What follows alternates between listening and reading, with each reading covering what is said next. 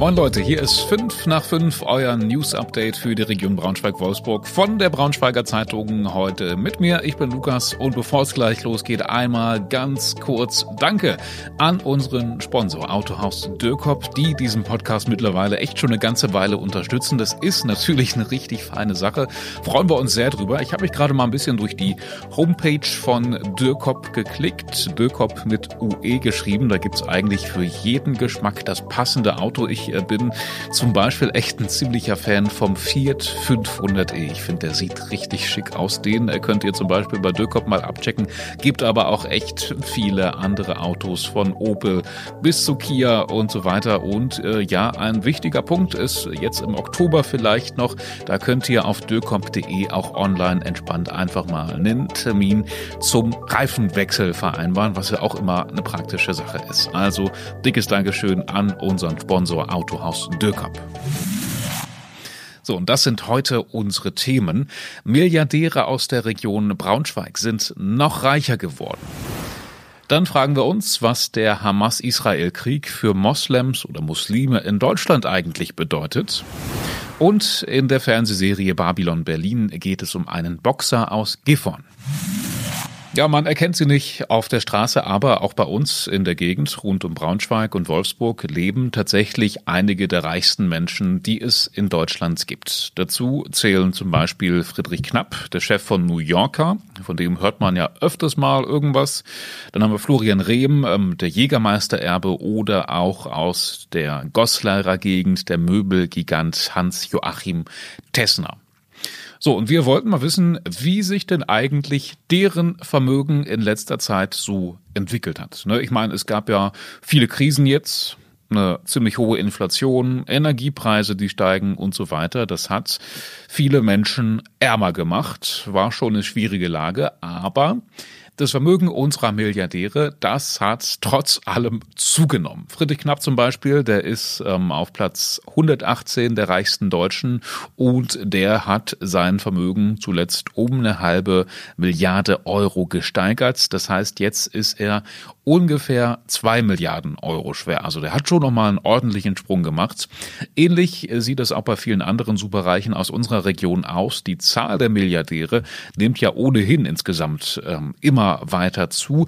Was die Gründe dafür sind und äh, wer eigentlich zu den Superreichen von hier aus der Gegend überhaupt noch alles dazugehört, lest ihr im Bericht meines Kollegen André Dolle. Super spannende Recherche, überhaupt ähm, immer spannend, sich mal das Leben der Superreichen anzuschauen.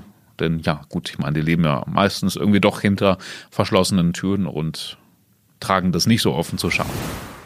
Ja, Rassismus, Diskriminierung, Vorurteile sind sowieso immer ein Problem, aber jetzt gerade werden Muslime in Deutschland wahrscheinlich besonders oft ähm, Fragen gestellt, die nicht so angenehm sind. Zum Beispiel, was Sie denn eigentlich vom Angriff der Hamas auf Israel halten. Und ja, man kann sich eigentlich ja vorstellen, dass sich Muslime damit nicht so wohl fühlen, weil die mit der Hamas ähm, meistens ja dann absolut gar nichts am Hut haben, also wirklich nichts.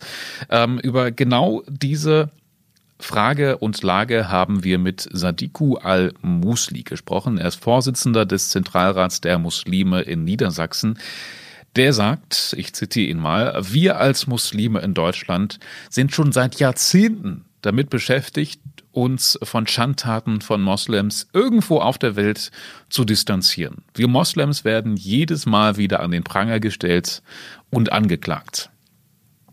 Ja, soweit so gut. Und dann sagt er hinterher noch, es wäre doch schön, wenn wir Muslime in Deutschland nicht immerzu aufgefordert werden, uns von solchen Verbrechen zu distanzieren. Man braucht sich doch nämlich eigentlich gar nicht von Sachen distanzieren, denen man sowieso nicht nahesteht. Das heißt, was er eigentlich ja sagen möchte, ist, dass ähm, da eine Nähe und Verwandtschaft von deutschen Muslimen zu Hamas hergestellt wird, die einfach komplett konstruiert und erfunden ist. Ich, äh, ich finde, das ist auf jeden Fall ein berechtigter Punkt. Ne? Also der 11. September, Terroranschläge in Paris und, und, und, was es alles gegeben hat bisher. Da ist teilweise ja wirklich immer eine Art Generalverdacht entstanden. Ähm, der aber eben äh, keine, keine Grundlage hat. Wir haben mit Sadiku Al-Musli darüber mal ganz ausführlich gesprochen. Da ist dann so ein kleines Streitsgespräch entstanden, sehr lesenswert, äh, verlinken wir euch in den Shownotes. Ja, das VW-Werk in Wolfsburg ist äh, gerade auch irgendwie in so einer ähm, etwas schwierigeren Phase, allein schon seitdem bekannt ist, dass das neue Elektromodell Trinity was ja der Hoffnungsträger bei VW ist, ähm, wahrscheinlich in Zwickau gebaut werden soll und eben nicht am Stammwerkstandort Wolfsburg. Jetzt kristallisiert sich aber raus, dass bald ein anderes neues Modell in Wolfsburg gebaut werden könnte und das lässt so ein bisschen aufhorchen, denn das soll kein elektro-zukunftsmäßiges Flaggschiff werden, sondern einfach nur ein dicker SUV. Das wird ähm, so ein Zwischending zwischen Tiguan und Touareg heißen, wird dieses Auto möglicherweise Tyron, denn unter diesem Namen gibt es das Auto schon in China. Es ist also, wie gesagt, eigentlich echt so ein XL Tiguan mit einem längeren Radstand, sieht ein bisschen aus, äh, sieht ein bisschen anders aus, vorne an der Schnauze und auch am Hinterteil. Ähm, bisher wird dieser Tyron ähm, vor allem für China und äh, die USA gebaut. Also ähm, ja, die stehen gerade die USA, ne, die stehen ja noch ein bisschen mehr auf äh, fettere Autos. Ähm, Im VW-Werk Wolfsburg könnte er also bald äh, gebaut werden. Da werden außerdem gerade ja der normale Tiguan, der ID3, der Golf und auch der Turan gebaut, der mittelfristig aber eigentlich keine Zukunft hat. Ja, ich hätte schon fast die Heizung angemacht, gestern Abend, auch gerade heute Morgen. Wenn man, wenn man so aus dem Bett kommt, merkt man die Kälte ja immer am allermeisten. Wir haben es Mitte Oktober, das merkt man schon, es ist ordentlich kalt geworden und es gibt doch aber auch einige Sachen, auf die wir uns jetzt in der kalten Jahreszeit so richtig freuen dürfen. Gestern zum Beispiel das Drachenfest am Nussberg in Braunschweig hat schon viel Spaß gemacht. Und eine andere Sache, ähm, die bald dann ansteht, ist auch das Schlittschuhlaufen. Ist ja auf jeden Fall ein Ding für die kalte Jahreszeit, für Winter, aber auch für den Herbst. Und auch in der Eisarena in Wolfsburg geht bald die Schlittschuhlaufsaison wieder los. Da gibt es immer Sonntagstermine für das öffentliche Laufen. Da passieren ja auch noch viele andere Sachen in dieser Eisarena. Vor allem wird Eishockey gespielt. Ende Oktober jedenfalls geht die Saison fürs öffentliche Laufen los. Das erste Mal ist schon jetzt nächstes Wochenende, 22. Oktober. Sonntags immer von 14 bis 17 Uhr kann man sich austoben. Online gibt es schon mal Tickets, die kann man sich sichern, wenn man ähm, nicht in der Schlange stehen möchte. Auf wolfsburg.de kann man die bekommen. Ja, jetzt also vielleicht schon mal Anlass, am kommenden Sonntag das erste Mal wieder die Kufen zu schwingen. So, und zu guter Letzt haben wir noch eine kleine Serienempfehlung für euch. Das ist Babylon Berlin, die ja schon etwas länger ähm, existiert und auch ziemlich beliebt ist. Ähm, Serienempfehlung von uns, weil es tatsächlich in dieser Staffel um einen Gifhorner geht. Unter anderem. Ähm, wir sind mittlerweile schon in der vierten Staffel. Babylon Berlin ist ja wirklich eine der erfolgreichsten deutschen Fernsehserien, die es ähm, in den letzten Jahren gegeben hat. Im Oktober läuft, ist also die vierte Staffel angelaufen. Immer sonntags 20.15 Uhr laufen gerade zwei Folgen in der ARD. Natürlich gibt's Babylon Berlin auch in der Mediathek.